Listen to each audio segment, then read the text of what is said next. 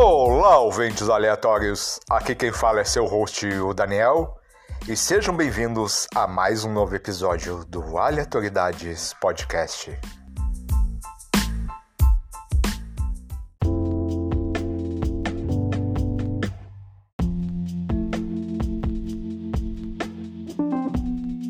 Bem, pessoal, hoje vocês vão ter vários relatos do além, vários relatos sobrenaturais Espero que vocês gostem e sejam bem-vindos ao Relatos do Além Especial 3.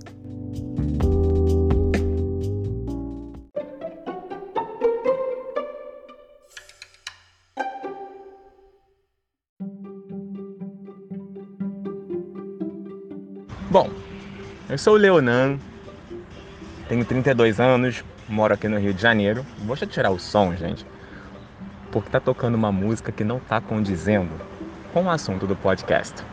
Então, é uma experiência que eu tive, eu devia ter os meus 12, 13 anos. Eu estava num restaurante aqui no Rio de Janeiro. Não vou citar nomes, né? Porque vai que acaba com a propaganda do, do, do, do negócio, né? O restaurante é bem tradicional aqui no Rio. Tava eu, meu pai, minha mãe e minha avó. E o restaurante tinha uma característica bem peculiar dos, dos anos 2000, né? As mesas é, tinham um tampo de vidro e embaixo tinha a propaganda, né, o nome do restaurante. E nesse dia estávamos nós quatro, né, que na época era o meu núcleo familiar. E a minha avó, ela tinha comprado para mim numa banca de jornal, nós fomos almoçar, né? Minha avó tinha comprado para mim na banca de jornal revistinha em quadrinhos. E ela tinha comprado para ela raspadinha, é, esses jogos de, de azar e sorte, né? E nós dois estávamos de cabeça baixa olhando para a mesa. Meu pai e minha mãe estavam olhando o cardápio e decidindo o que, que eles iam pedir para comer. Gente, é... o prato estava sobre a mesa, de vidro, tá? E eu juro para vocês, o prato se mexeu em cima da mesa. Era um prato de porcelana pesado. É, e ele se mexeu na mesa. Eu juro para vocês, gente. Só eu e minha avó que vimos o prato se mexendo. Nós não conseguimos comer eu comecei a ficar muito nervoso. Meu pai e minha mãe não entenderam nada. Meu pai quase me bateu no restaurante, minha avó entrou na frente, tudo mais, enfim. E aí, depois disso, né, nós levamos a minha avó para casa, porque nosso sábado era assim. Nós acordávamos, íamos para casa da minha avó, pegávamos, pegávamos minha avó, íamos para o shopping, passávamos o sábado inteiro no shopping, até a hora do almoço e um pouco depois, Logo em seguida íamos para casa dela, ficávamos até de noite e voltávamos para casa. Nesse sábado, quando foi umas duas e pouca da manhã, eu levantei para ir ao banheiro fazer xixi. Gente, eu levei um tombo, mais um tombo, assim, do nada. A porta do meu quarto era em frente ao banheiro. E eu senti que alguém colocou o pé para eu cair. E não deu cinco minutos, o telefone da minha casa tocou, era minha avó ligando pra gente, chamando meu pai, falando assim: Filho, é... eu tô bem, mas eu caí no chão do meu quarto. Quando o dia amanhecer, dá uma passada aqui. É, a gente saiu de, de, de pijama, fomos para casa, fomos para casa da minha avó e tiramos ela do chão, né? Não se machucou, graças a Deus. E aí ficamos lá de madrugada, fizemos café, tinha bolo, aí tentamos é, apaziguar um pouco a situação da queda.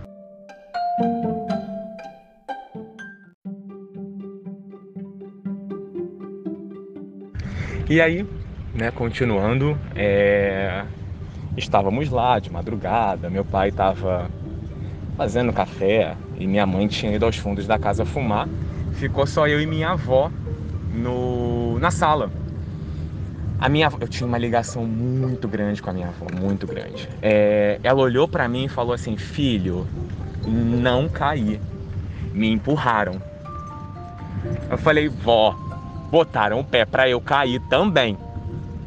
Imagina, criança com 12 anos, 12, 13 anos, botam o pé para ela cair, a avó é empurrada e só nós dois que vimos o prato andando. É, enfim, nada muito mais sobrenatural aconteceu. E passado um tempo, acho que passado uns 5, 6 anos ou um pouco mais, eu fui com a minha mãe ao cinema e a sala de cinema que nós fomos era colada com esse com esse restaurante. Eu nunca me esqueço. Nós fomos assistir um filme, acho que era o Navio Fantasma, aquele filme que o cabo de aço solta e, e, e decapita, né? Corta todo mundo ao meio e sobra aquela garotinha demoníaca do cacete. Que ela fica lá assustando o restante do pessoal depois que o navio é descoberto. Voltando pro cunho não comédia do negócio. E aí estava eu e minha mãe nessa sala de cinema. Gente, é, é, é, eu comecei a passar mal no nível, uma dor no peito, uma dor que irradiava pro braço, e para vocês terem ideia, é, eu fui parar na emergência do hospital achando que estava infartando. Isso com, sei lá, 16 anos, 16 para 17 anos. Chegamos no hospital, nada, não tinha absolutamente nada. É, eu fiquei por muito tempo sem ir ao cinema nesse shopping. É, porque eu não queria ter a sorte ou o azar de cair naquela sala que era colada com o restaurante. O shopping sofreu uma reforma grande, esse restaurante foi movido para outra parte do shopping, o cinema ficou é, distante é, desse, desse, desse restaurante. Mudaram toda a disposição das salas de cinema, mas assim, toda vez que eu vou naquele pedaço ali, eu não me sinto muito bem, né? Então essa foi a experiência sobrenatural que eu tive. E teve outra também. Eu sou fisioterapeuta, eu estava na casa de um paciente. Primeiro paciente da vida, quando eu me formei, ele veio para mim, fiquei com ele sete anos, sete ou sete, acho que foram sete ou oito anos. É... E eu tenho um carinho imenso, imenso pela família dele. E ele não falava, era um senhorzinho que sofreu um acidente, ele não falava, né? Falava muito pouco. E eu tava fazendo ultrassom no joelho dele, aí eu virei e falei assim: "Meu amigo, vou citar nomes, tá? Mas eu chamei pelo nome. Eu falei: "Meu amigo, eu vou na cozinha pegar o papel toalha para limpar seu joelho". Ele olhou para mim e falou assim: "Léo". E ele não falava da época que eu comecei a atendê-lo, ele já não verborrágico mais, ele já não era mais verborrágico, já tinha uns dois anos. Ele chamou meu nome. Eu gelei as costas. Eu gelei as costas.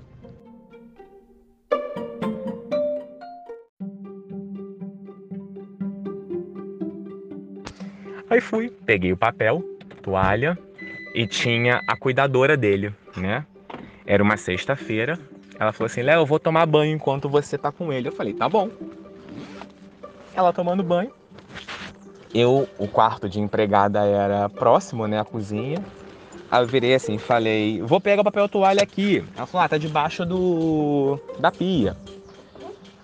Sabe quando você pega o, alguma coisa, você sai do ambiente, mas você tem uma situação de querer olhar para trás? Eu olhei para trás e eu vi um pano vermelho como se fosse uma saia. Aí eu falei assim: "Aê, sexta-feira promete". E voltei pro quarto. Aí eu falei assim: "Caraca, saião vermelho bonito, hein?". Aí ela virou assim e falou para mim: "Você também viu?". Falei: "Aham, tá bom". Para de palhaçada. Aí ela: "Eu também vi mais cedo". Ah, gente. Naquele momento eu pedi simplesmente que Nossa Senhora do chuveiro elétrico me desse resistência e Nossa Senhora da bicicletinha me desse equilíbrio, porque ali eu só não fiz o número 2 porque eu não estava com vontade, entendeu? Mas situações depois, né, que a família muito católica sempre chamava um padre para ir na casa. Eu vi a água benta borbulhando, gente. Juro para vocês, não é mentira. Eu vi.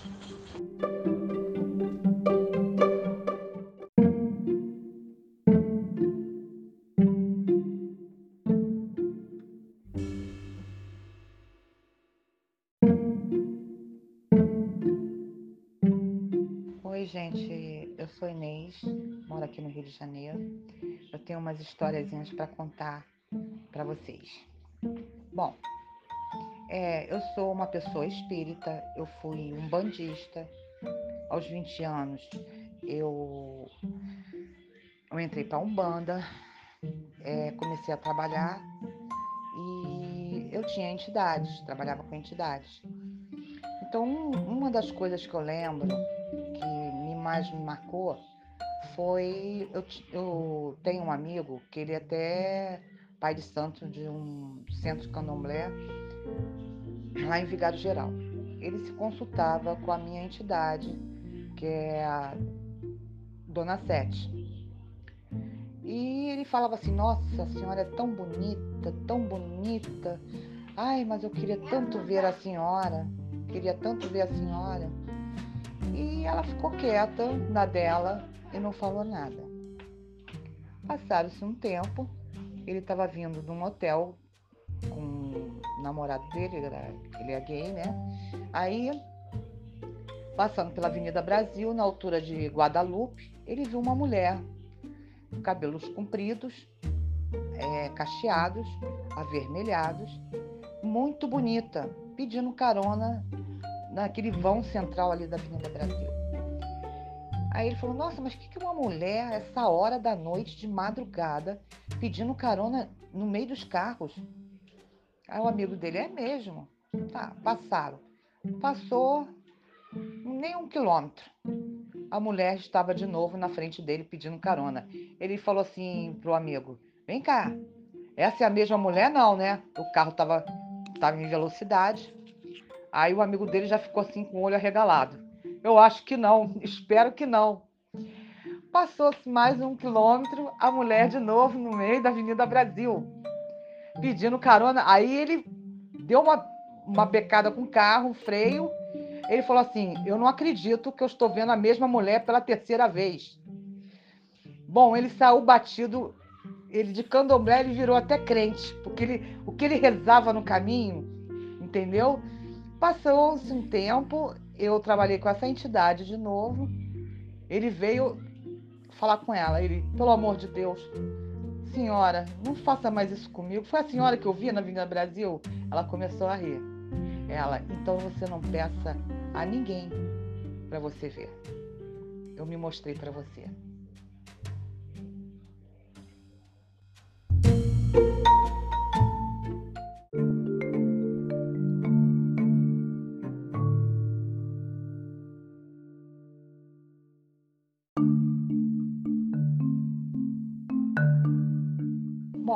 Continuando agora a minha última história.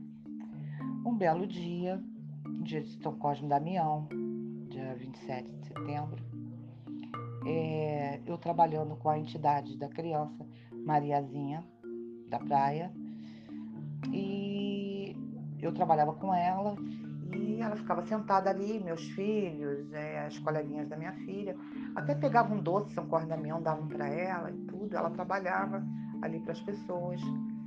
E o meu falecido marido, meu ex-marido, ele tinha mania de ficar umas brincadeiras sem graças, brincando com ela e ela quieta, calada, e ele implicando com ela, ela quieta. Ele até foi a última vez que ele implicou, ela se virou para a coleguinha da minha filha, Renata, e falou assim: Eu não gosto dele. Aí ele começou a rir. Ah, você não gosta de mim, não? Não sei o quê. E brincando com ela, as brincadeiras lá. Ela não gostou. Ela se virou para ele e falou assim: tio, só por causa disso você vai cagar verde. Falou assim para ele. Aí depois ele ficou rindo. Ela continuou os trabalhinhos dela, falou com todo mundo, subiu, foi embora. Minutos depois, minha mãe estava na cozinha, eu passei pelo corredor, meu ex-marido me sai do banheiro, branco, igual uma cera, sem cor nenhuma nos lábios. Eu falei, o que, que houve? Ele falou assim, eu não saí do banheiro até agora. Eu já estou no, no, ponto da diarreia. Eu falei, não brinca, tô, Inês. Conclusão, ele ficou até a noite sem sair do banheiro. Eu tive que dar um floratil, fazer um soro para ele parar de evacuar. E realmente ele estava evacuando verde. Então é que eu digo, não brinque com o que você não sabe. Né? A gente tem que respeitar, por mais que não acredite, tem que respeitar.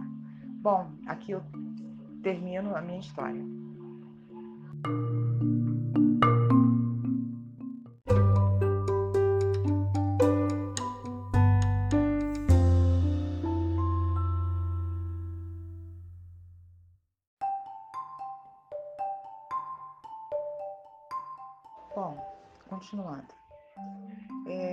Outra história. A minha filha, desde que nasceu, ela sempre foi assim, um pouco esquisita. Então, esquisita como? Porque ela olha para o vago, pro vago, a gente não sabe para onde ela estava olhando. E aos três aninhos de idade, ela chegava sempre naquele mesmo lugar do banheiro. Ela se ajoelhava ali, brincava, conversava com alguém que eu não vejo, que ninguém conseguia ver. Um dia ela pegou as bonequinhas dela, botou as bonequinhas e ficou brincando naquele mesmo canto do banheiro, com aquela não sei o que. Um dia, um belo dia, ela me apresentou. Disse que era uma coleguinha dela. Bom, eu quase me mijei pelas calças, de medo. Essa garota esquisita. E, enfim, quando eu ia no centro onde eu trabalhava, a pessoa antes de incorporar, o amigo meu, esse meu pai de Santo Jorge, quando ele ia incorporar, ou eu mesmo, ela ficava olhando para o Jorge ou para mim, com o olho assim, sem, sem piscar, e ela começava a chorar. Esse meu amigo falou assim: Inês, o problema é o seguinte, ela está tendo visão das entidades, ela vê as entidades. Ele fez um trabalho com ela muito bonito, tipo um batismo, né? E dali por diante ela nunca mais conversou naquele bendito canto do banheiro. Que todo mundo se assustava. Porque quando você, por mais que você tivesse apertado, entendeu? Eu, meu ex-marido, a minha mãe, a gente voltava. Porque ninguém conseguia ficar no banheiro com ela conversando. Entendeu? É muito esquisito isso, gente. Só Jesus. Mais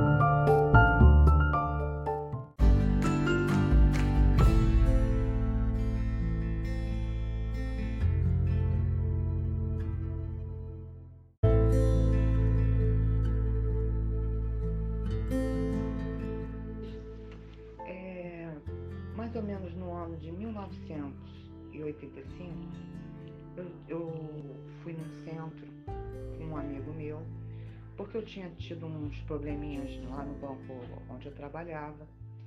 E esse meu amigo João, junto com a amiga Rosa, me levaram no centro. Ah, vou te levar, vai, sábado vai ser festa lá, de povo de rua. Falei, tá bom. Fui no sábado, com o João e a Rosa de carro, fomos lá, era em Senador Camará. Aí entramos tal, tava a festa lá. Quando eu olho para dentro, eu vejo um trono, é, o centro lá de dentro, tudo pintado de preto, e umas, umas catacumbas. Eu já fiquei assustada. Eu ainda falei assim, João, que lugar é esse que está me trazendo, João? Eu não suporto isso. Aí, daqui a pouco, veio um homem com uma capa e, assim, uma coisa na mão, tipo uma bengala, mas parecia um tridente, sei lá. e tinha um caldeirão fervendo em cima dessas campas, né? Da sepultura. Aí ele pegou uma taça lá de dentro da panela e veio na minha direção. Eu estava me tremendo, eu não sei como é que eu não fiz pelas calças. Eu me botei no canto, no cantinho assim, bem colidinha, o João do meu lado. Que vontade de botar o João na minha frente e todo mundo me observando, olhando, e eu estava me tremendo toda. Bom, ele botou a taça, ele me ofereceu a taça. Quando eu com medo, né? Quando eu botei a mão na taça, a taça estava fervendo. Aí automaticamente ela caiu no chão. Só que a taça caiu no chão e não quebrou. É interessante isso. E, e me deu uma, uma sensação, meus pés, a cabeça, é como se eu tivesse semi-incorporada. Eu senti a minha entidade de povo de rua estar comigo. Ele veio, nesse tridente dele tinha uma cobra. E eu tenho pavor, quem me conhece sabe que eu tenho pavor. Ranço de cobra, eu tenho pavor. Ele pegou essa cobra, enrolou no meu braço. Automaticamente todas as pessoas que estavam ali naquela festa se agruparam em volta de mim e eu escutava. Ah. O João, tá, quando eu olhei para o João, o João estava com o olho arregalado. E ele me, deu, me ofereceu a cobra. Eu estiquei o meu braço sem medo nenhum. Ele enrolou a cobra no meu braço. A cabeça dela estava na minha, na, na, em cima da minha mão. E conforme ela esticava a cabeça, todo o corpo se esticava por igual. Enfim, eu estava semi-incorporado. Ele foi, tirou a cobra, disse que ia resolver o meu problema. Tudo bem, para que eu comparecesse lá no sábado seguinte, para falar, conversar com ele diretamente, com, com o médium, né? Quando eu fui lá é, me consultar com ele no sábado seguinte, ele estava muito chateado, muito raivoso, que quando foi na segunda-feira passada, choveu muito. Muito um raio bateu é, numa das telhas e as, essa telha caiu. Ela partiu a cobra no meio. Só que pessoas não entendem o seguinte: é que no sábado a festa ele fez isso, ele puxou a minha entidade. Ela não gostou. Na segunda-feira, que é o dia deles, que é o dia do povo de rua, ela deu a resposta para ele. Entendeu? A cobra foi cortada no meio. Essa foi a resposta dela para ele.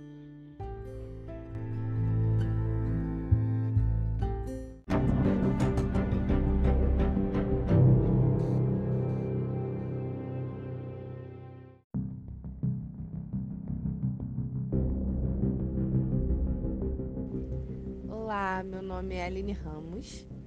É, eu vim aqui contar um pouquinho de algumas experiências sobrenaturais.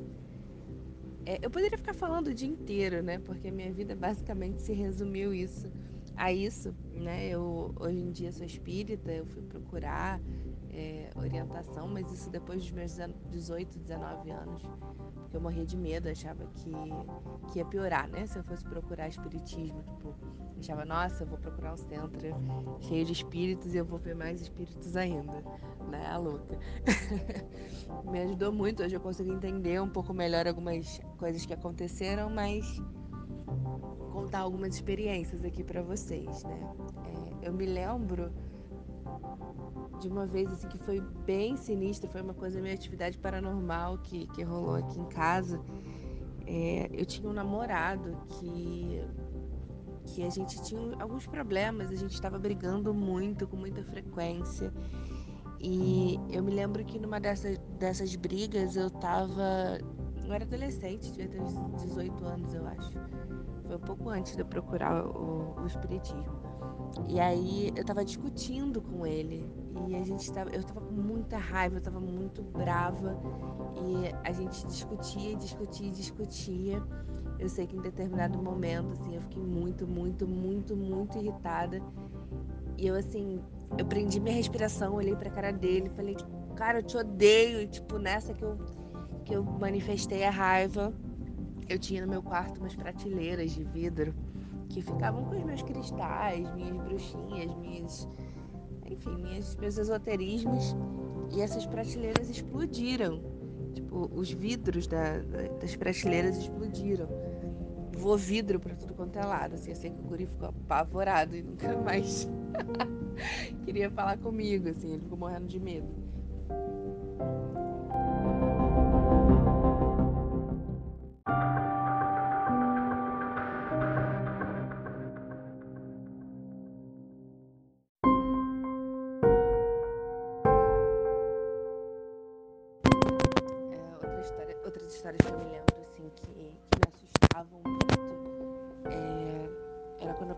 Meu sono. Eu, eu me lembro que eu passei uns três anos, acho que os três anos do ensino médio, sem dormir no meu quarto, eu não conseguia ficar no no meu quarto. A minha mãe trabalhava de plantão, né, e eu lembro que no primeiro ano do ensino médio eu fui estudar noite, porque eu não conseguia dormir. Então eu passava a madrugada toda acordada, quando eu chegava de manhã, quando o sol nascia, que eu dormia. Porque sempre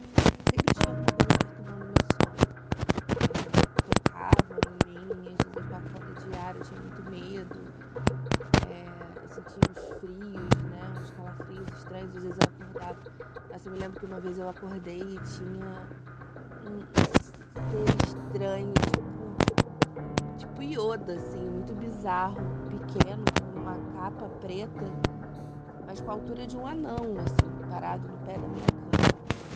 Nossa, aquilo me gelou a espinha, foi uma das vezes mais assustadoras, assim, que eu lembro de ter sido.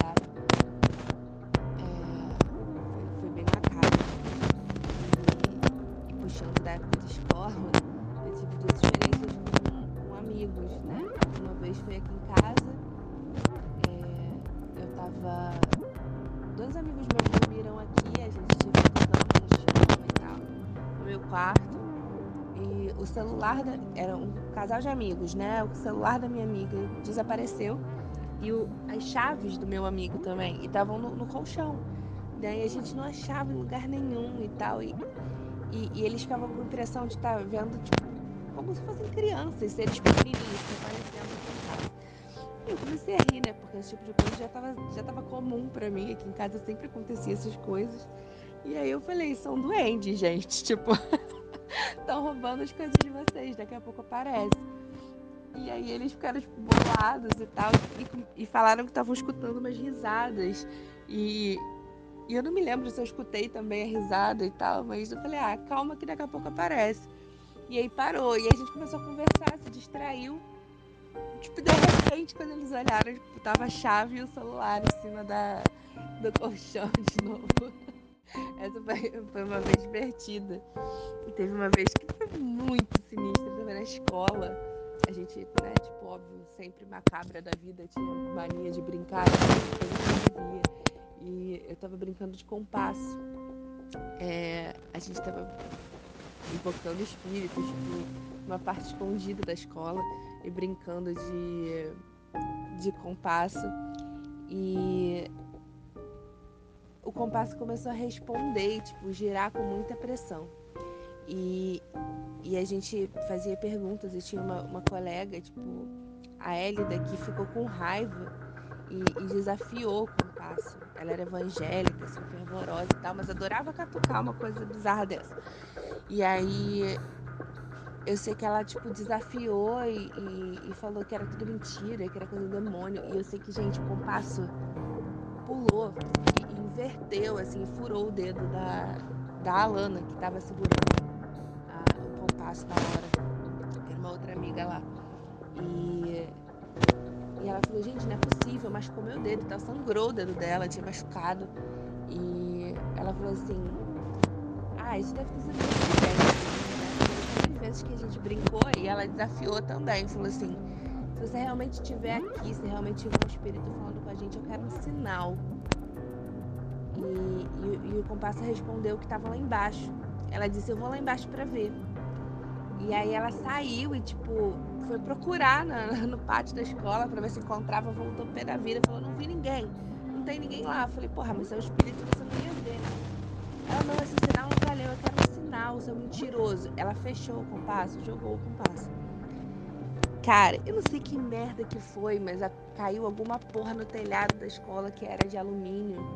Era um telhado boleado em cima do auditório. E, tipo, não sei se foi uma pedra muito grande, um galho de árvore, que merda que foi. Mas, tipo, na hora que ela falou assim, me dá uma prova! O negócio caiu, tipo, no telhado da escola, fez um buraco e fez um barulho. Tipo, tremeu a alma de todo mundo. Eu sei que depois desse dia a gente resolveu não brincar mais com o passo daquele colégio. Porque era muito estranho.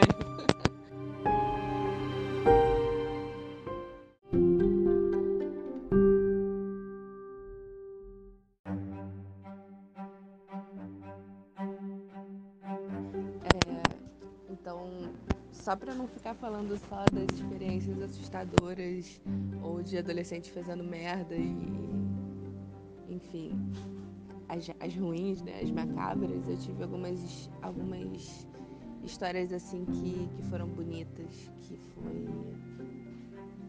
é, com a minha bisavó. É, a minha bisavó, ela uma vez, quando eu tinha por volta de 15 anos, ela, faleceu depois da minha festa de 15 anos. Eu tinha uma ligação muito bonita com ela. E desde que ela faleceu, é, sempre que acontecia alguma coisa, ela vinha dar um aviso. É, houve uma vez que ela me avisou num sonho que o meu tio que estava nos Estados Unidos ficaria doente e pediu para que eu mandasse ele vir embora. Né? A gente avisou, obviamente, ele não acreditou. E logo depois ele pegou uma bactéria jogando bola pelo pé e ficou em coma. E ela havia dito no sonho que que ele não lembraria de nada depois. E meu tio foi em coma, perdeu a memória. É, ele estava lá, já estava casado, tinha um neném de um aninho. E ele acordou achando que estava no Brasil em 1998, isso já devia ser 2003, 2004. Ele achou que estava em 98 perguntando cadê os pais, e, tipo, não lembrava de nada, não lembrava da esposa. É, foi uma situação bem bizarra. Quando. Só que quando ele acordou, eu tive um outro sonho. Ele ficou alguns meses, né? Em tratamento. E a minha bisavó, eu sonhei com ela de novo, avisando que ele melhoraria. Era pra gente ficar tranquilo, mas que o tempo dele lá tinha acabado. Que podia acontecer coisas piores se ele não viesse embora, né? Se eles acreditaram nisso ou não, eu não sei. Eu sei que pouco tempo depois vieram todos pra cá. E não aconteceu mais nada de ruim. É, uns anos depois eu recebi uma psicografia que foi uma coisa linda porque foi com a letra dela. E quando eu mostrei a minha avó, né, a filha dela, eu falei, olha, avó, ela olhou, ué, onde é que você achou essa carta da minha mãe? Tá com a letra dela. Tava onde isso? E aí eu fui explicar pra vovó que era uma psicografia, ela ficou muito emocionada. É, e mais uns anos passaram, quando a minha, minha avó, a filha dela, adoeceu, é, eu me lembro que ela, ela quebrou o fêmur, fez a cirurgia, estava se recuperando bem mas ficou com falta de ar, com uma pneumonia. E ela estava em casa e eu lembro que eu ajoelhei no pé da cama para orar. E eu, toda vez que ia falar o nome da minha avó na, na oração, eu falava o nome da Bisa. A minha avó riu e disse assim: Minha mãe tá aqui, né? Eu falei: Tá. A Bisa estava sentada na cama do lado da vovó. E ela disse assim: Eu tava com muita saudade da minha mãe.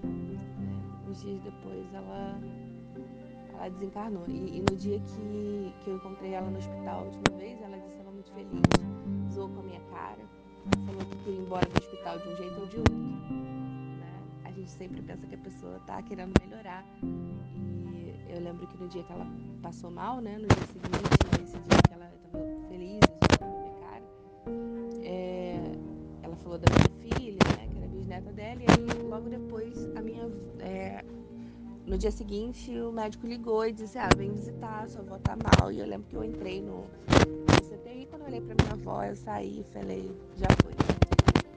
É, eu tinha certeza que ela já, o espírito dela já não tava ali, o corpo tava vazio. E naquele mesmo dia à noite, ela, ela desencarnou. E eu sei que ela foi feliz com a Bisa. E desde então eu não a Até uns dias atrás, isso já faz uns 4, 5 anos. Uns dias atrás, 4 anos recebi uma mensagem, eu tive a oportunidade de ver que ela estava bem, que estava com a, avó, né? É, eu, eu, fui saber depois que isso era uma questão hereditária, assim, minha mãe tem umas histórias dessa, minha avó tem umas histórias dessa no Nordeste. Eles são do sertão, minha mãe é do sertão, e a minha avó tem uma história assim, né, que ela história que ela me contou da rede, de madrugada, lá no meio do mato, que ela sentiu uma histórias de família, assim, isso é muito, pelo visto, é comum, né? Fui saber muito tempo depois, na minha família. É, e uma das mais bonitas, é... bonita e triste, né? Mas bonita, que eu tive a oportunidade de me despedir do meu pai. Né? Ele estava internado já há três meses, ele tinha tido um infarto, estava se recuperando, estava bem. Eu fiz uma viagem, ele já estava bem, falou comigo a viagem toda. Quando eu voltei de viagem, falei com ele, falei, pô, pai, eu vou te visitar aí amanhã e tal, eu já voltei. Ele falou, tá bom, filha, eu tô cansado, vou descansar, vou dormir um pouco. Né? Minha mãe tinha ido visitar ele com a minha sobrinha naquele dia. E aí ele me mandou um beijo, falou que me amava e tal. E aí, quando foi, foi 5 da tarde, ligaram do hospital é, pedindo para que fossem lá, que ele tinha se sentido mal. E minha mãe foi com minha irmã, eu fiquei aqui com as crianças. Quando quando minha mãe estava no caminho, né, para chegar lá, eu vi meu pai aqui em casa. É, ele disse que me amava muito, pediu para que eu cuidasse da minha irmã e da, da netinha dele, que ele amava muito ela, que ele estava bem e, e que estava tranquilo, né? Falou, diz para sua irmã que eu amo muito ela, cuida da minha netinha, te amo. Eu disse que amava ele e eu vi ele indo junto com meu primo, que coincidentemente é, faleceu quase no mesmo dia que ele, cinco anos atrás, cinco anos antes, né? Foi, foi bem marcante essa história. E eu não tinha me atentado esse detalhe, né? o falecimento do meu primo. E quando eu cheguei fui contar pra minha prima no velório do meu pai no dia seguinte, ela falou, era escreveu ele todinho e falou, olha, você não prestou atenção na data? Tipo, eles, eles morreram praticamente no mesmo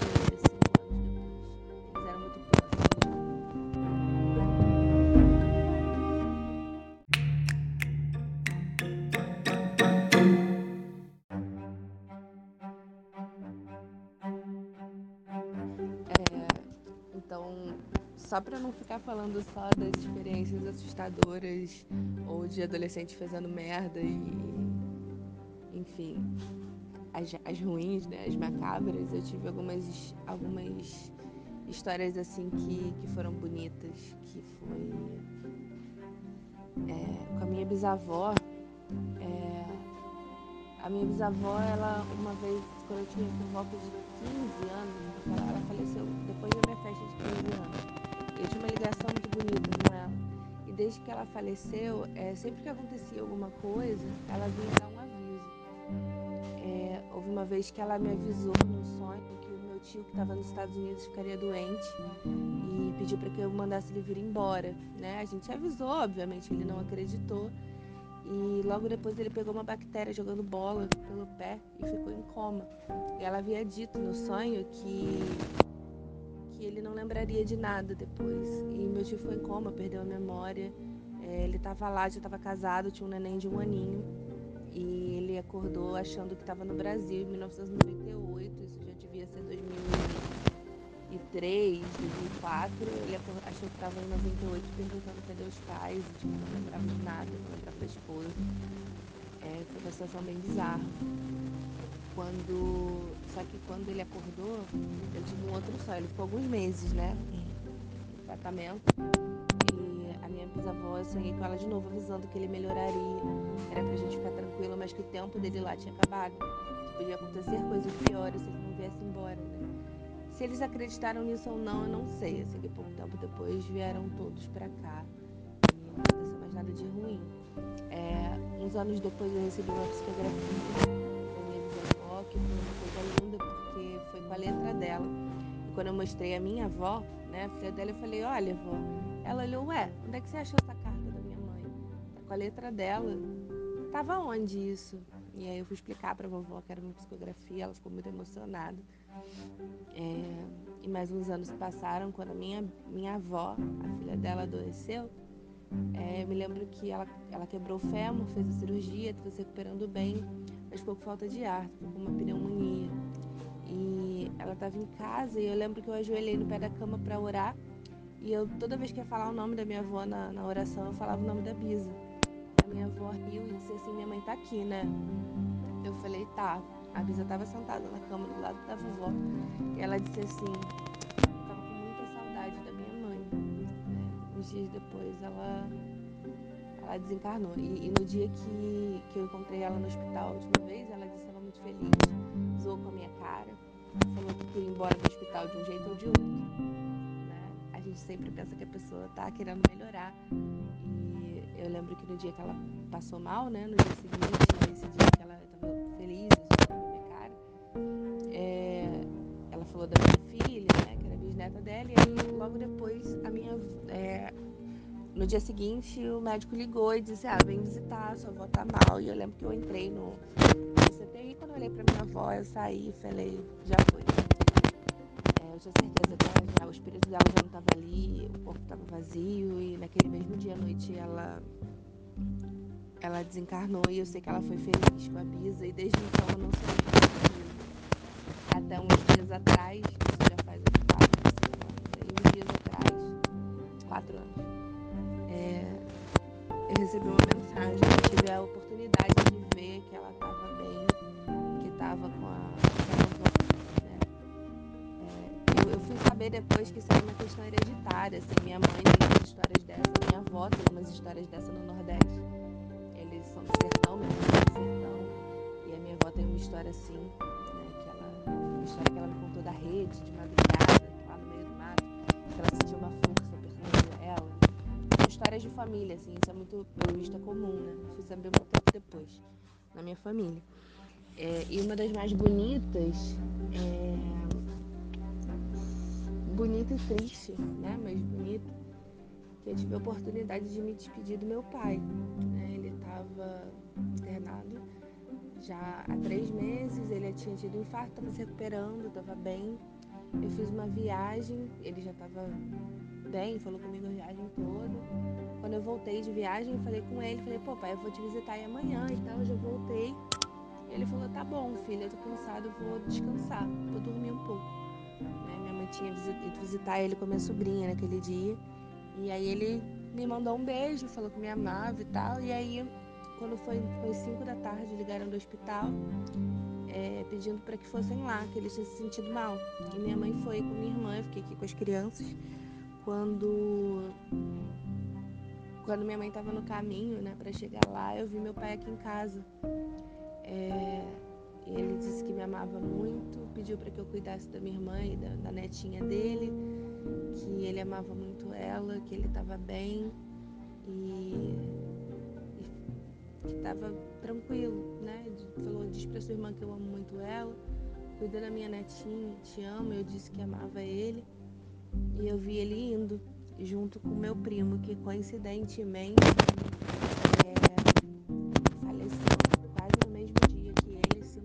atrás, cinco anos antes, né? Foi, foi bem marcante essa história. E eu não tinha me atentado a esse detalhe, né? Do falecimento do meu primo. E quando eu cheguei, fui contar pra minha prima no velório do meu pai no dia seguinte. Ela falou, era meu primo, tenho certeza. E descreveu ele todinho e falou, olha, você não prestou atenção na data? Tipo, eles, eles morreram praticamente no mesmo dia,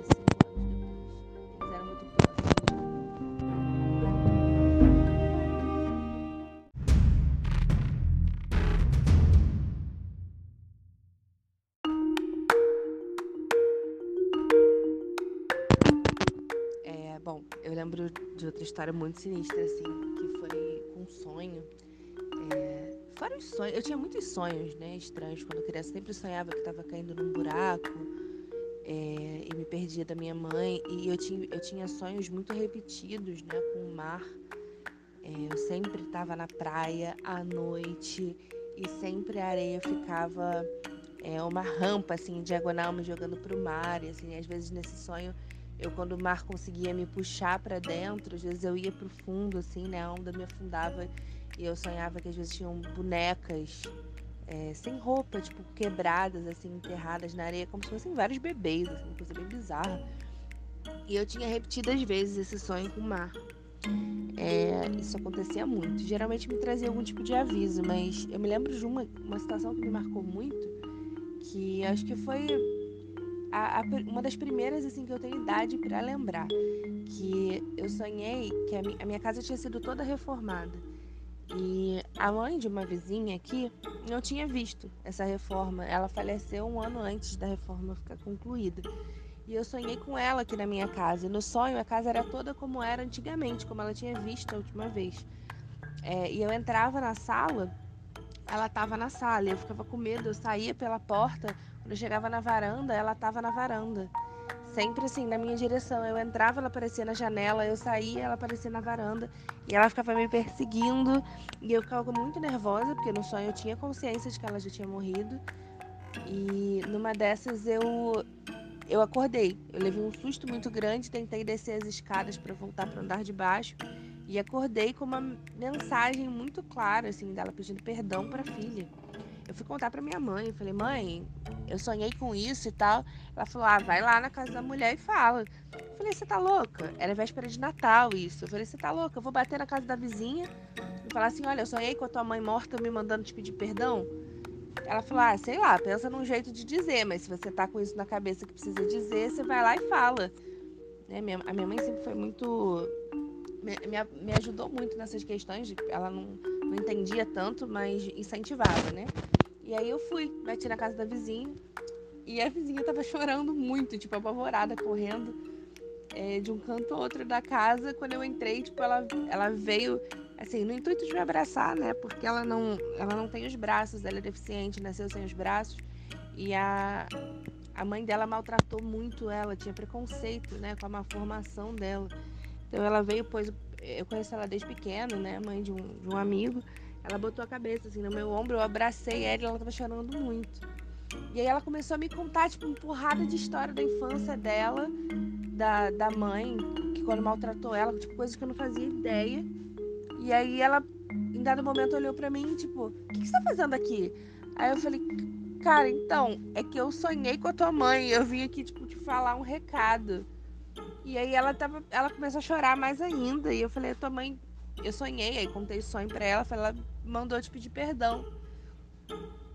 E aí ela chorava e ria ao mesmo tempo, disse que eu senti alguém pegar a minha mão, assim. Foi, foi uma coisa muito estranha, porque foi muito material, assim, eu senti um toque na minha mão.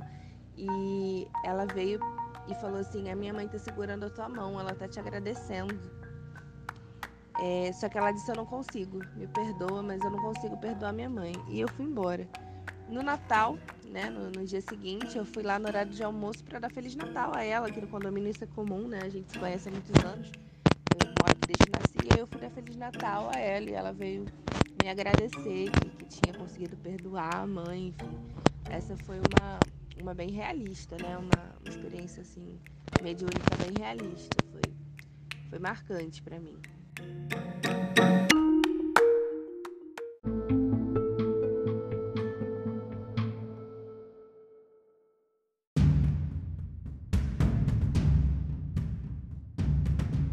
Uma outra experiência nesse estilo foi uma vez que eu estava sendo muito, muito perturbada aqui é, em casa, né? Eu tava, eu fui tomar banho, eu tinha chegado da escola e eu ficava escutando a, a, uma voz muito estranha falar meu nome e aquilo estava me deixando muito nervosa.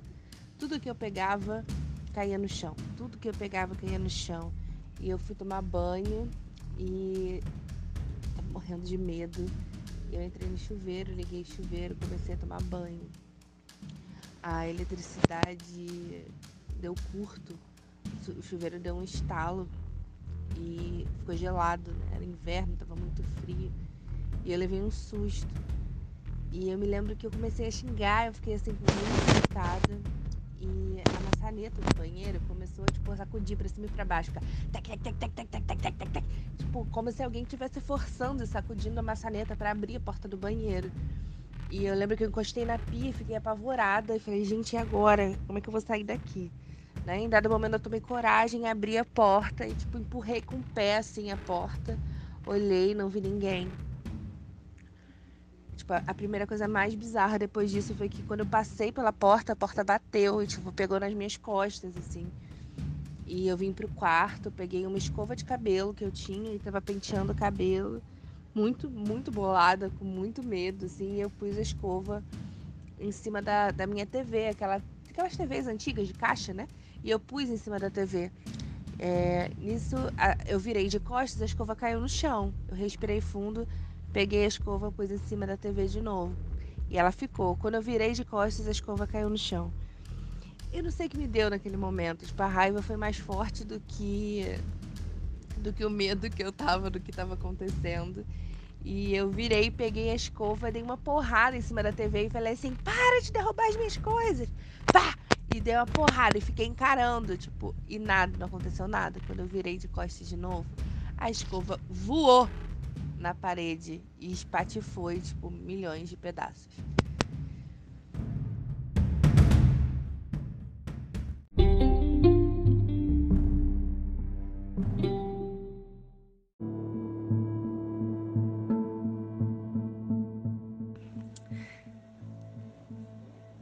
lembrei de duas histórias que eu preciso contar. Eu devo ter sido alguma mucama, alguma coisa relacionada aos escravos e vida passada, mas eu preciso contar porque aconteceram duas histórias sinistras no Museu de Petrópolis, uma quando eu era criança e a outra quando eu já era adulta. É, eu fui ao Museu de Petrópolis quando eu tinha sete anos de idade com a minha madrinha. E eu tava passeando pelo museu encantadíssima, com aquele chinelinho que a gente tinha que usar. E eu estava passeando pelo museu e fui olhando os quartos e subi as escadas e me perdi da minha tia. É, e quando eu me dei conta, eu estava sozinha no meio do museu, estava vazio e tinha umas correntinhas que não permitiam que a gente entrasse nos cômodos. E eu estava tipo quase passando da corrente, né? Eu estava praticamente dentro do quarto.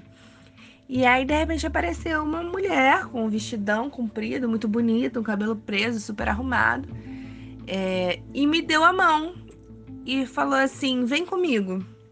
E ela me levou de volta à minha madrinha. E a minha tia tava desesperada, tipo, onde é que você tava? Onde é que você tava? Falei, eu tava lá em cima, tia. Eu me distraí vendo as coisas e essa moça me trouxe. E quando a gente olhou e procurou, cadê a moça? Ela, que moça? Não tem nenhuma moça aqui. Falei, a moça do vestido bonito, ela me trouxe.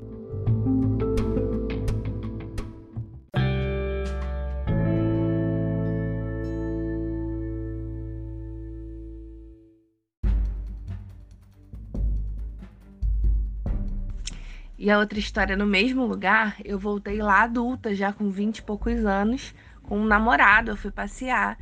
E eu tava andando e tal, e a gente, eu me distraí novamente olhando, eu tava na sala de música olhando um quadro que tinha na parede em cima da lareira. E eu olhei pro quadro e tava apaixonada, olhando aquela cena e tal. Passou uma senhorinha negra, baixinha, pôs a mão no meu ombro e falou assim: "Tá se sentindo assim azinha, né?" Não vai, vamos trabalhar, não tem mais nada para fazer não. E eu olhei pra cara dela, ri e voltei a olhar pro quadro. Aí eu falei, gente, como assim tá se sentindo assim azinha? E eu olhei, tipo, não, não vi, mas aí saí correndo atrás dela, dei de cara com meu namorado no corredor. Ele, onde você tá indo? Eu falei, tô procurando a senhora que falou comigo. Ele disse, não, eu vim pelo corredor, não passou ninguém aqui.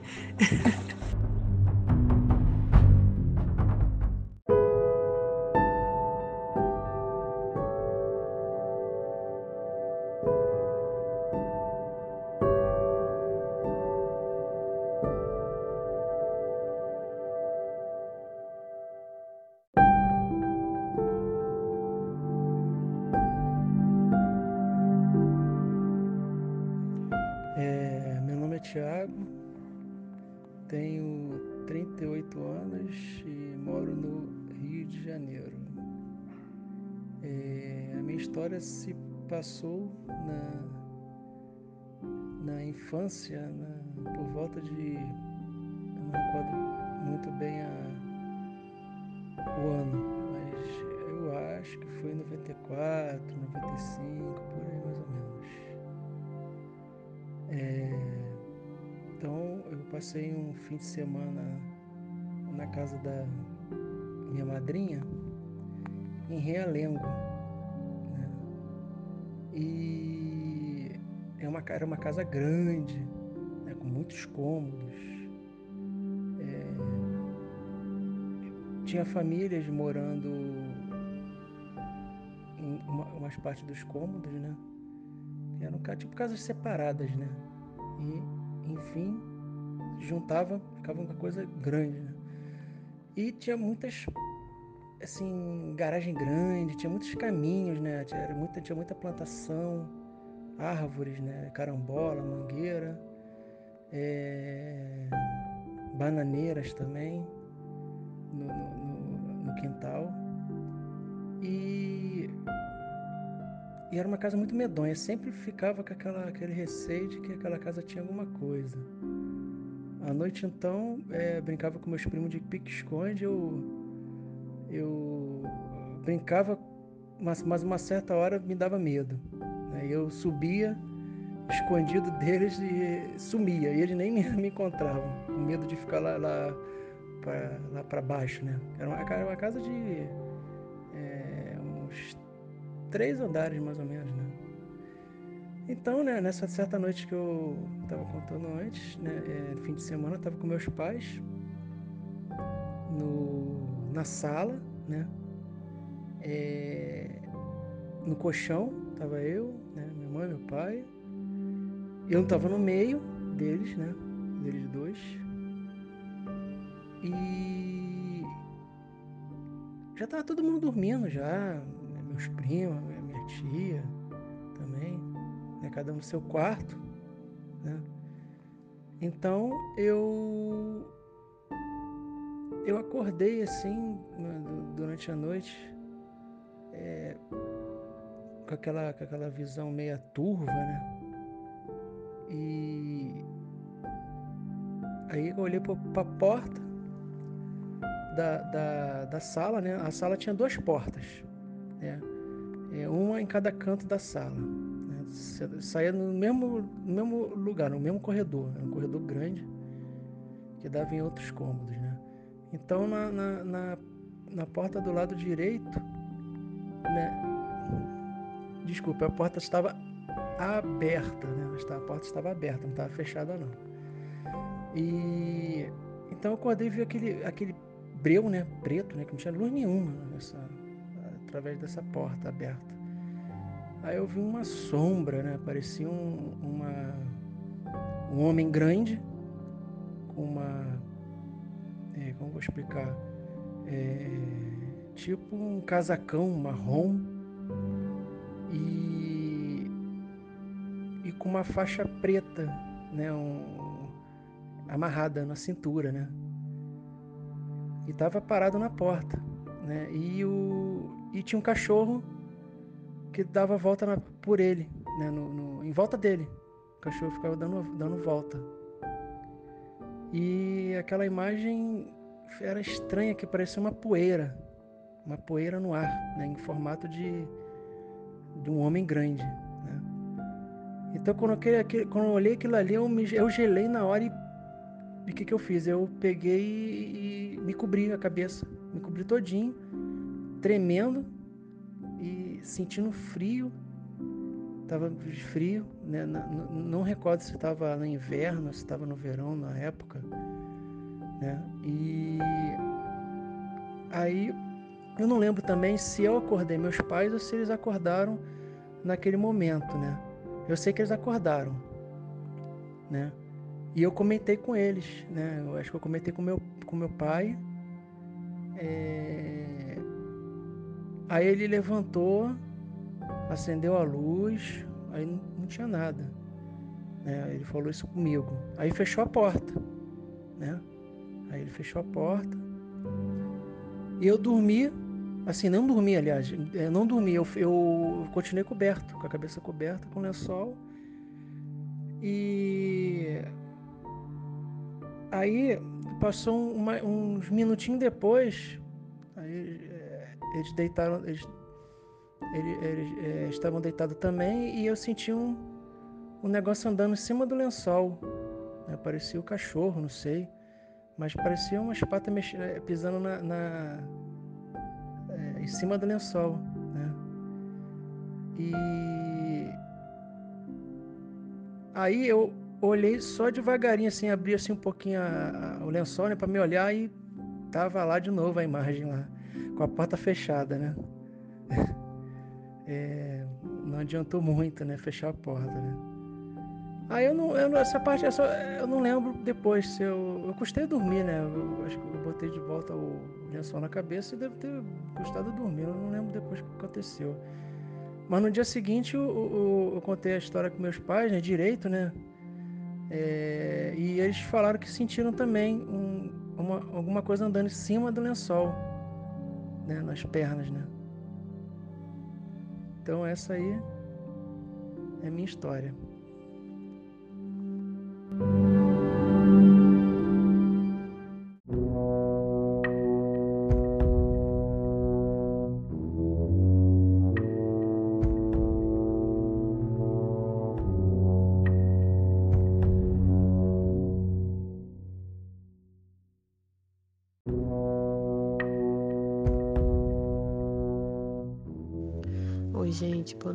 Meu nome é Laísa Santos, eu sou aqui do Rio de Janeiro e vim contar é, a última experiência espiritual que eu tive.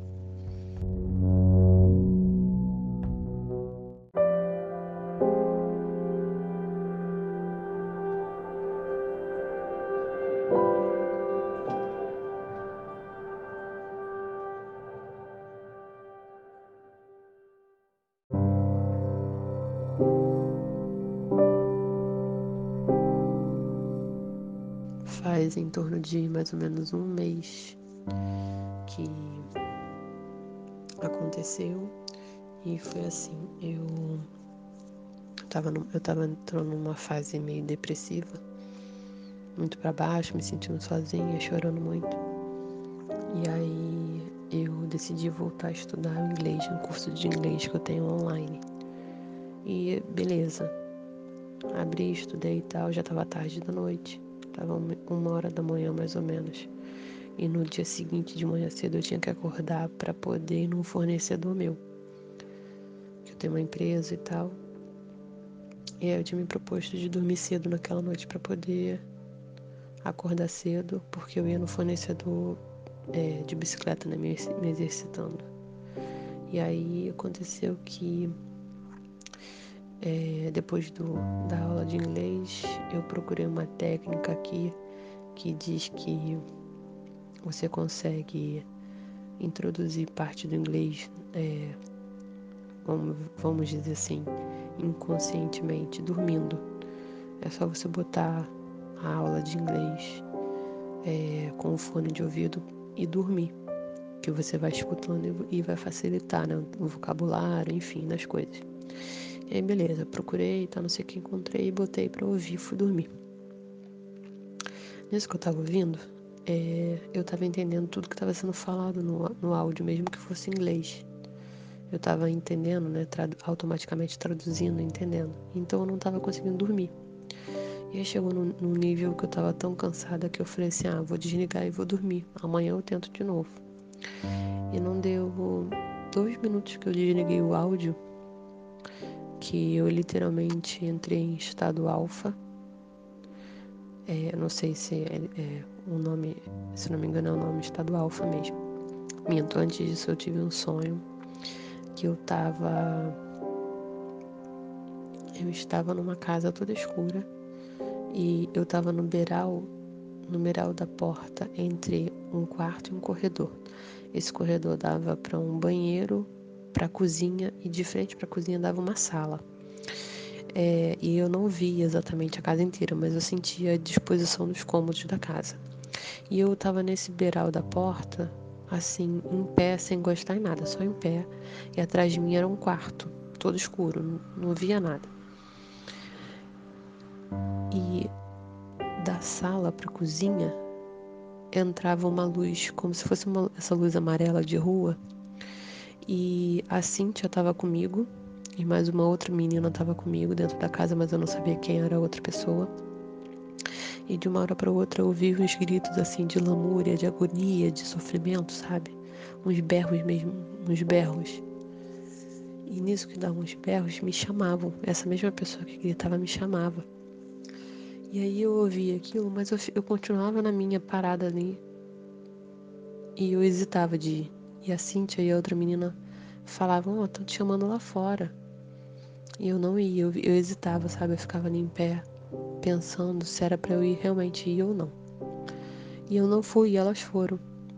E aí eu continuei ali parada pensando se eu ia ou não. Aí acabou que eu, de uma hora para outra eu entrei em estado alfa e eu estava literalmente consciente do que estava acontecendo. Eu senti, eu deitada, né? Senti alguém me abraçando, me abraçando assim, me dando um aperto, é, segurando meus braços e as minhas pernas. Eu estava literalmente travada, não, eu não conseguia me mexer. E aí, quando eu me dei conta do que estava acontecendo, o que estava me segurando mesmo, é, me sacudiu umas três vezes assim na cama, me sacudiu mesmo. Eu senti, eu estava consciente, eu estava. Eu não conseguia fazer muita coisa, eu estava travada, mas eu estava consciente. E aí eu. Quando eu, dei, quando eu dei conta do que estava acontecendo, né? Eu comecei a ficar com raiva, assim, e, e, e orar. Comecei a orar para expulsar e tal. E quando eu realmente identifiquei o que era, eu olhei para trás. Nisso que eu olhei para trás, não cheguei assim a olhar para trás, eu virei um pouco a cabeça assim. E do meu, meu lado direito, no ouvido direito, eu senti uma respiração assim, ó, um bafo quente e uma respiração assim, ó, no meu ouvido. E ali eu fiquei com mais raiva e comecei a orar, orar, orar, orar em pensamento, porque a minha boca não, não, não a minha boca estava fechada. Eu tentava falar, não conseguia. E até que eu comecei a orar, orar, orar, pensamento assim, orar, orar, orar, fazer muita força para me soltar. Eu, me debatia na cama, muita força para me soltar, até que uma hora que eu consegui orar, expulsar, ele saiu, foi embora. Aí foi a hora que eu comecei a orar mais ainda. E aí dei mais. Meu coração estava muito acelerado, dei umas respiradas, né? Até eu conseguir me acalmar de vez. E aí eu chamei minha mãe, minha mãe me orou. E logo depois eu coloquei os louvores para ouvir, enfim, tive um encontro com Deus e tal. Essa foi uma das.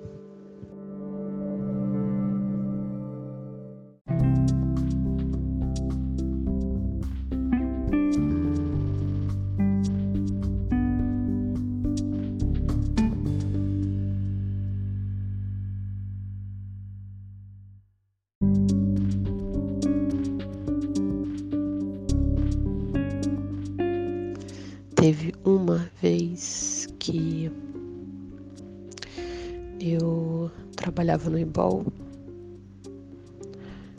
e no IBOL é um instituto, é, instituto oftalmológico, né? E eu, tra eu trabalhava lá tal, eu era uma das primeiras pessoas a chegar para abrir a, a clínica tal. E o doutor André é um dos chefes, chefes oftalmos, né? E aí nesse dia, né, na madrugada, nessa madrugada, eu tinha acabado de sonhar com ele. Que ele estava passando muito mal. Eu, eu entrava no consultório e via ele com a mão no peito, assim, respirando super ofegante, como se estivesse infartando. E aí eu perguntava para ele, eu falei, doutor, o que, que o senhor está sentindo? Ele não conseguia me falar. E eu ligava pro cardiologista dele e falava pro cardiologista o que eu via ele sentindo. E o cardiologista no sonho, no telefone, ele falava, sabe, quando a pessoa tem isso, normalmente ela desmaia. E quando, quando o médico falava isso, quando normalmente ela desmaia, eu acordava do sonho. E cheguei na clínica e tal, o doutor André era um dos primeiros a chegarem também.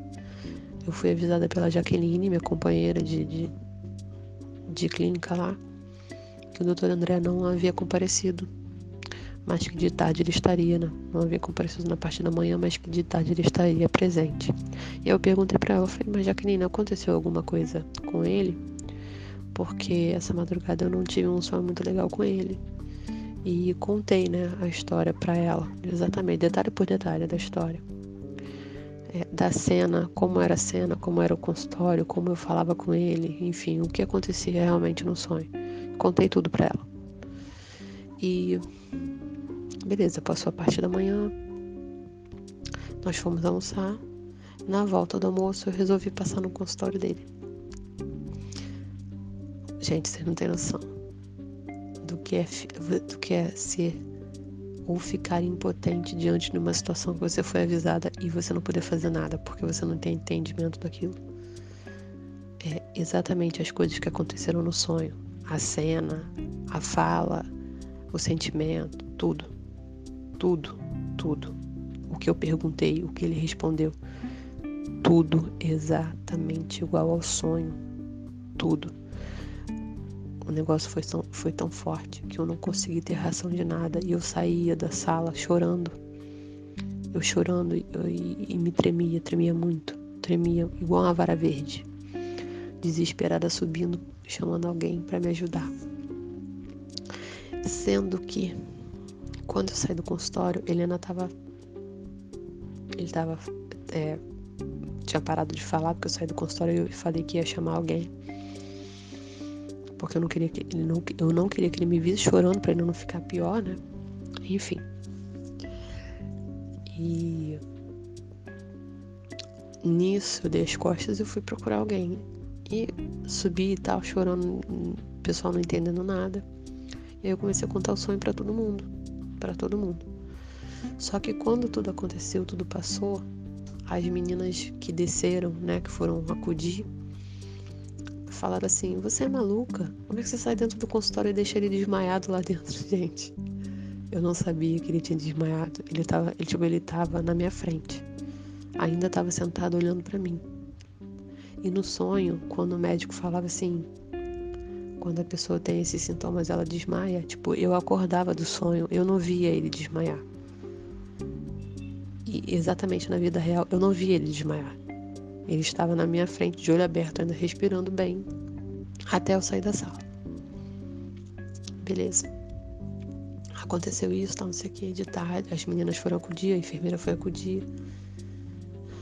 Dali, depois ele foi pro hospital. Só que no meio do caminho, como ele não ia poder dirigir, ele pegou um táxi e o táxi que ele tava bateu. Gente, muito sinistro. E enfim, passou.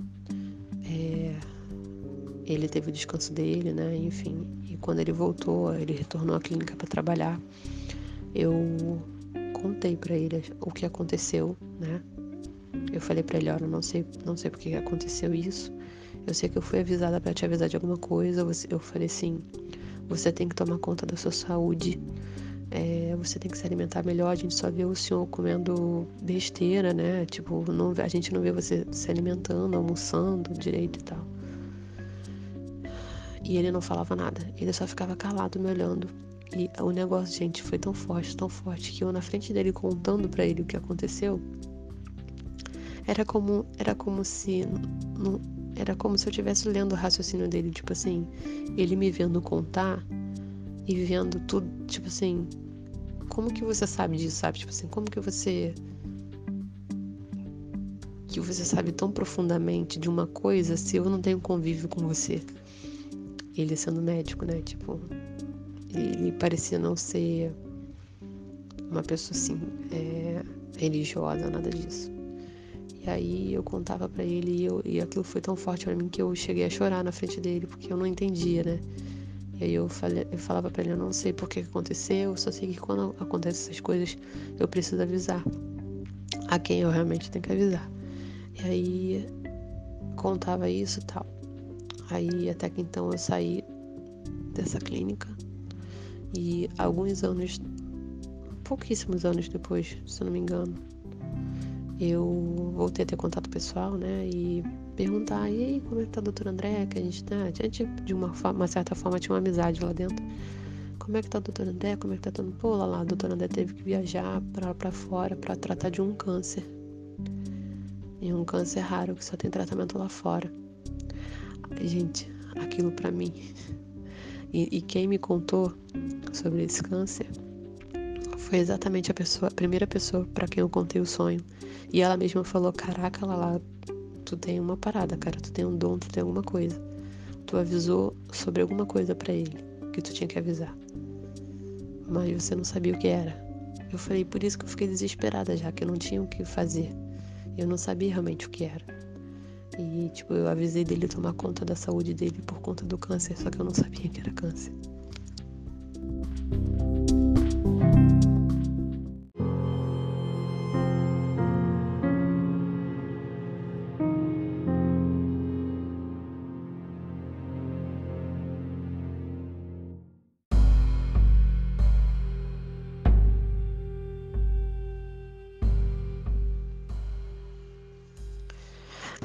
Já tive.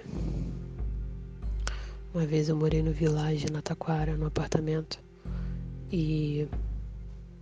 Esse apartamento era no segundo andar e. É, o, o, condomínio tinha duas, duas entradas, né? Duas saídas. E a gente morava na saída virada para André Rocha. E eu lembro que minha irmã tinha saído de casa. E eu não sei por qual motivo não sei porque eu senti um aperto assim. E eu falei, cara, eu vi minha irmã, minha irmã desceu, eu sabia que minha irmã ia sair. Minha irmã desceu, foi embora, né, em direção a essa entrada que era de frente para o nosso apartamento. E eu fiquei, eu falei assim, cara, eu vou olhar minha irmã até eu não conseguir ver mais, né? Tipo assim, até eu perder, perdê-la de vista. E eu fiquei olhando, olhando, olhando, sei lá, sentindo, sentindo alguma coisa estranha, sabe? E metros depois, assim, questão de uns, uns 700 metros depois. Chegou nem isso, não chegava a não, uns 500 metros depois. Mais ou menos. Minha irmã foi assaltada. Botaram a faca, não sei se foi faca ou se foi uma arma na barriga dela. E assaltaram ela, levaram o que ela, o que ela tinha, né? Enfim, aí ela foi pro local que ela estava indo e de lá ela ligou para casa avisando, né, do que tinha acontecido. Só que na época eu não tinha entendimento do que do que estava acontecendo, né, do que do que eu tinha sido avisada, assim, vamos dizer. Eu só fui parar para raciocinar tipo anos depois, sabe, de outras coisas que já tinham acontecido também.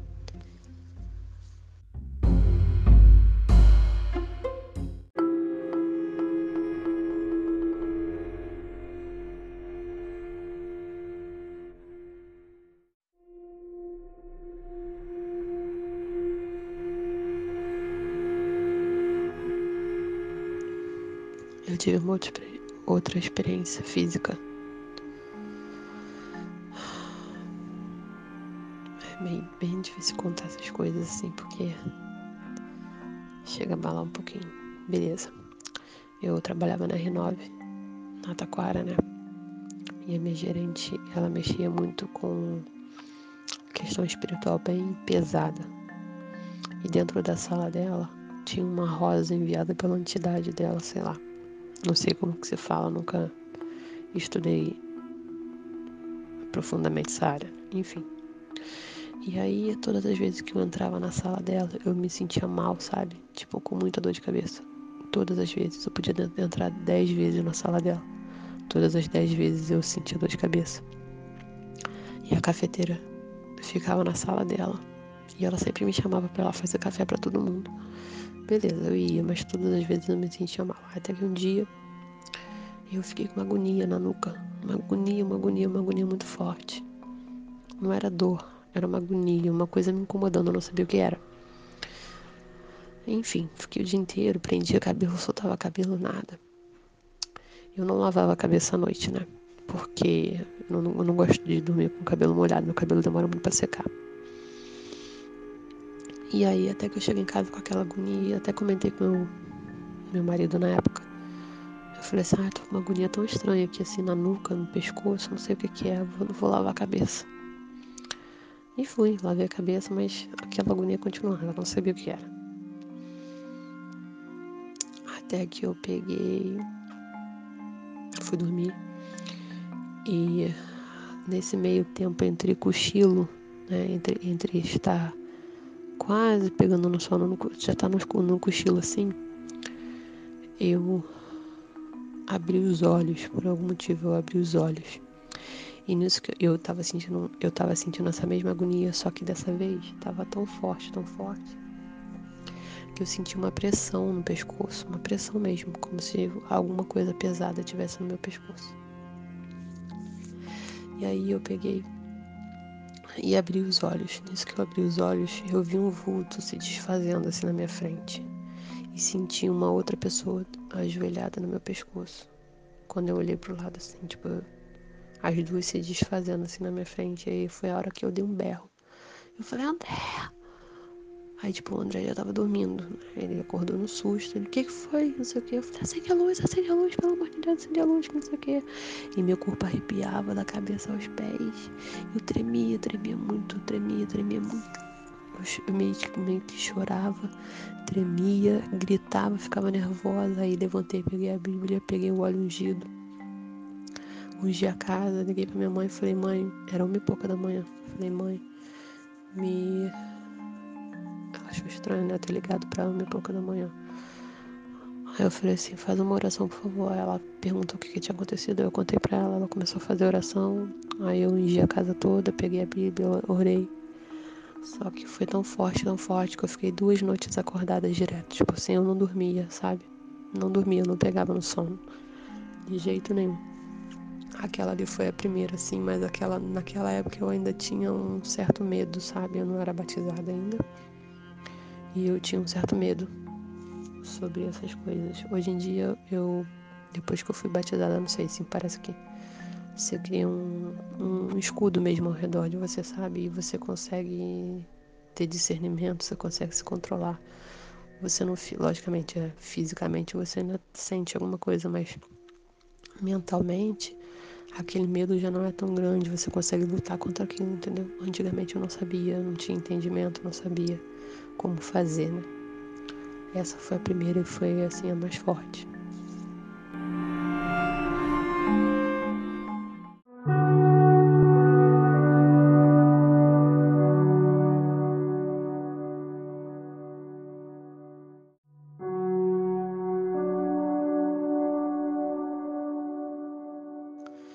Tive um sonho também que, é, na verdade,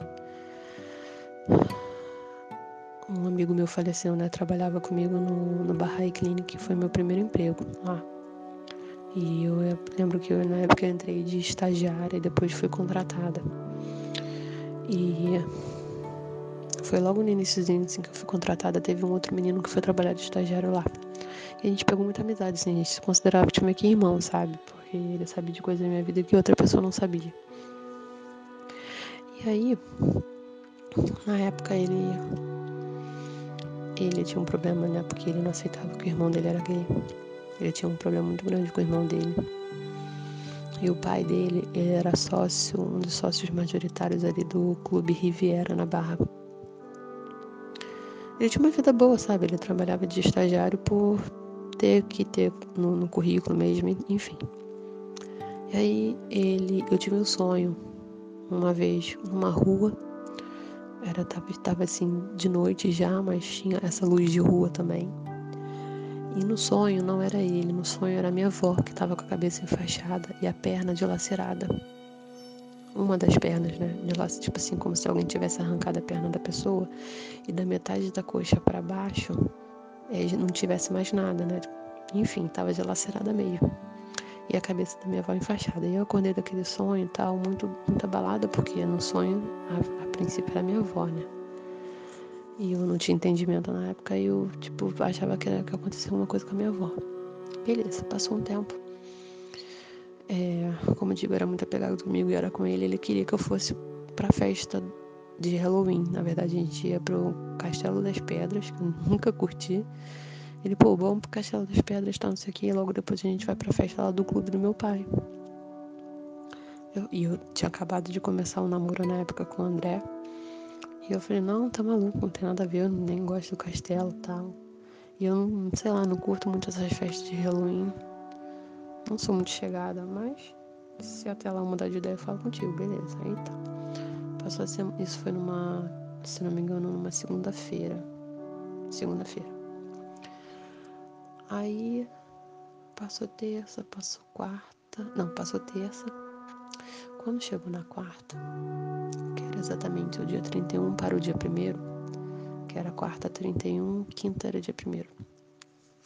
Diego nunca foi de se atrasar, sabe? Gente, ele era super pontual. E quando acontecia alguma coisa, dele se atrasar era porque realmente tinha acontecido algo.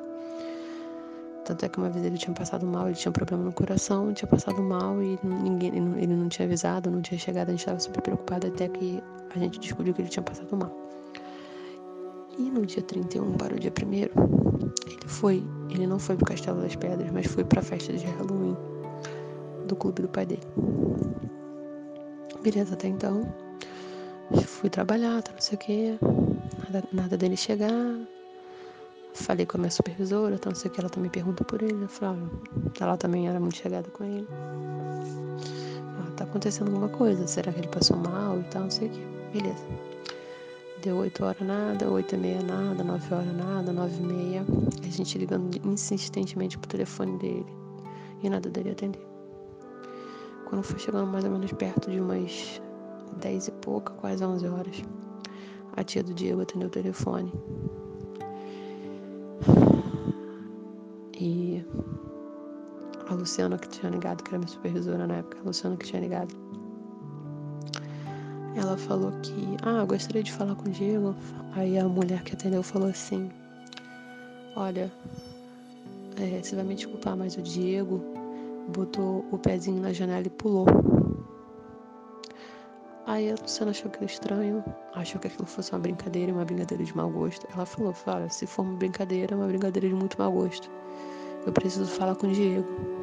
Ela, não, minha filha, eu não tô brincando não. O Diego faleceu. O Diego botou o pé na janela e pulou. E gente, dali em diante foi uma semana inteira perturbada para mim, sabe? Uma semana inteira perturbada para mim. Eu recebi a notícia que o Diego tinha falecido. Eu caí num choro inconsolável. A morte de uma pessoa nova, com vinte e poucos anos, que estava ali do teu lado na noite anterior, no dia anterior, de uma hora para outra, tipo assim, aquilo era inacreditável para mim. Eu, eu não tava acreditando que aquilo estava acontecendo, sabe? E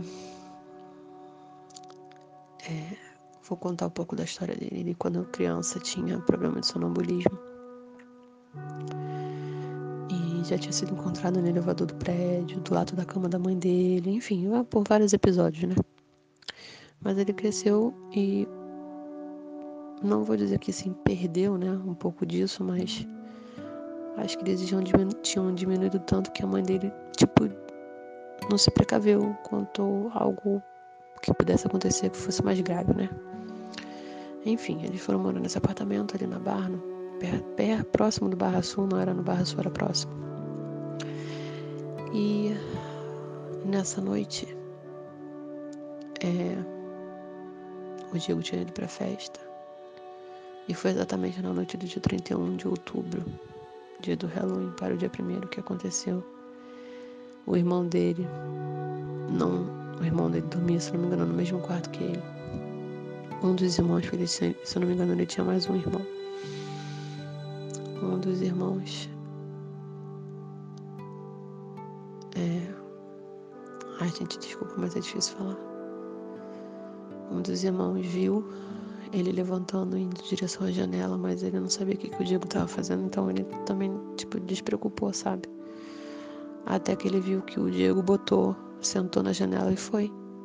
E ele tentou correr e não conseguiu pegar a irmã.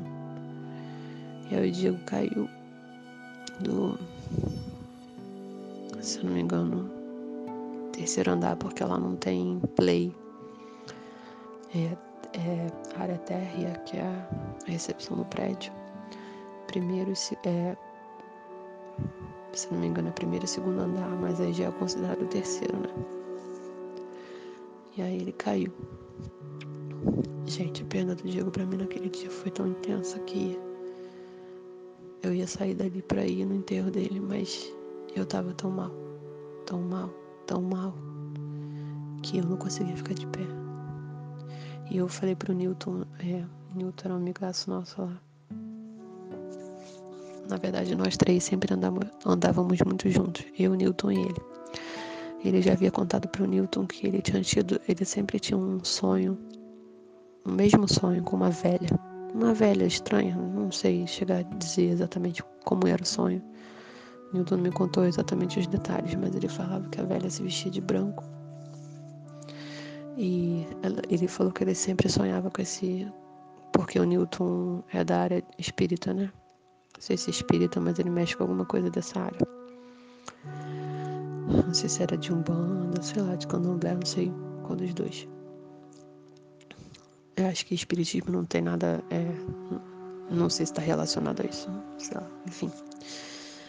E aí o, o Newton me contou logo depois que o Newton viu minha, minha, meu estado, né? Ele falou lá, lá, é melhor você não ir. E eu realmente refleti naquilo e eu falei, cara, eu não posso ver o Diego no caixão. Tipo, se eu ver o Diego no caixão, eu vou soltar. Ele é como um irmão para mim mesmo, sabe? E aí eu não fui pro enterro o Newton foi pro enterro. E quando o Newton voltou, que ele me deu um abraço, eu perguntei assim, eu falei, Newton, como é que ele tava? E o Newton falou pra mim, ele tava, chegaram com vida com ele no hospital, mas ele não resistiu e morreu. Ele teve traumatismo craniano, ele tava com a cabeça enfaixada e com a perna quebrada, com tipo meio fratura exposta. Aí nisso que o Newton falou, quando o Newton falou isso pra mim, eu caí sentada, sabe? Porque o sonho que eu tive com a minha avó, no, no sonho, é, fisicamente era minha avó, mas espiritualmente, perdão. Não sei te dizer se é espiritualmente era minha avó e fisicamente era ele, mas a imagem não era ele, sabe? Era o espírito dele, mas a imagem não era ele. E, tipo, o recado já tinha sido dado para mim, sabe? E eu não pude fazer nada. Nada, nada, nada. E naquela semana ali para mim foi um inferno. Eu via, eu sonhava, tinha uns pesadelos muito fortes, muito perturbadores. E sombras entravam na minha casa e me perturbavam, me perturbavam, me perturbavam. Gente, foi uma semana muito louca, muito louca. Eu, foi, foi tão forte para mim que eu me emociono até hoje. Que eu perdi um irmão mesmo, sabe? E eu não pude fazer nada por ele. Eu fui avisada daquilo. Enfim. É. É. Podia aqui ficar listando pra vocês as coisas, mas não sei se eu sou muito sensitiva a essas situações mas acontece. Tiveram outras, né? Outras e outras situações. Mas as que mais me marcaram foram essas.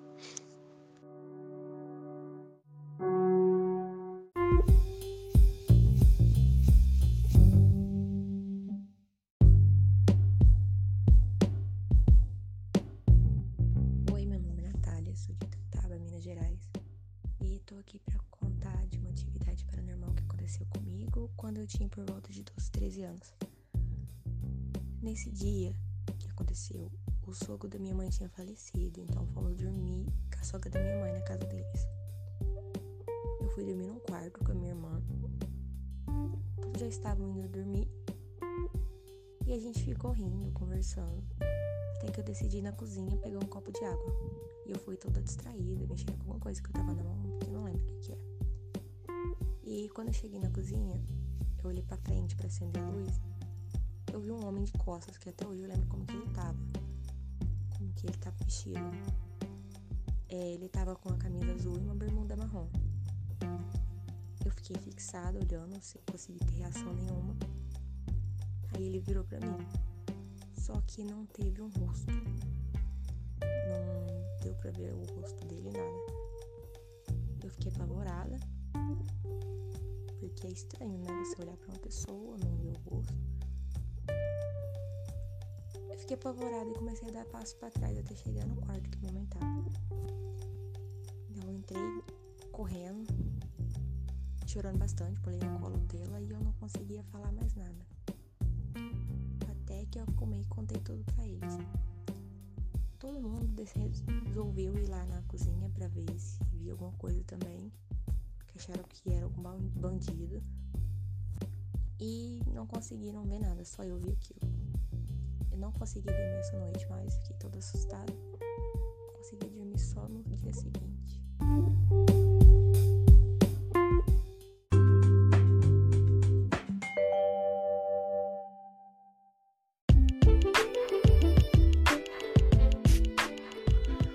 Obrigado por me ouvirem até agora. E para quem quiser nos seguir, nós temos as seguintes redes sociais. No Facebook nós somos o Aleatoriedades Podcast. Siga, compartilhe, participe, comente naquela página. Ajude a crescer nossa comunidade de ouvintes aleatórios. E para quem quiser mandar sugestões, críticas, parcerias, nosso e-mail é aleatoriedadespod@gmail.com. aleatoriedadespod com demudo@gmail.com. E por favor, ajude esse podcast a ficar nos destaques do Spotify. Saiba como fazer isso? É só seguir, isso ajuda bastante. Pois o podcast é gratuito, então ajude Ajude, porque isso nos faz ver que você está ouvindo, você está apreciando o nosso trabalho. E para quem usa as outras plataformas, também siga, assine nosso feed. E se isso ajuda o podcast, eu, eu quase falo em francês agora, isso ajuda o podcast a aparecer para novos ouvintes, ok? Obrigado e tchau!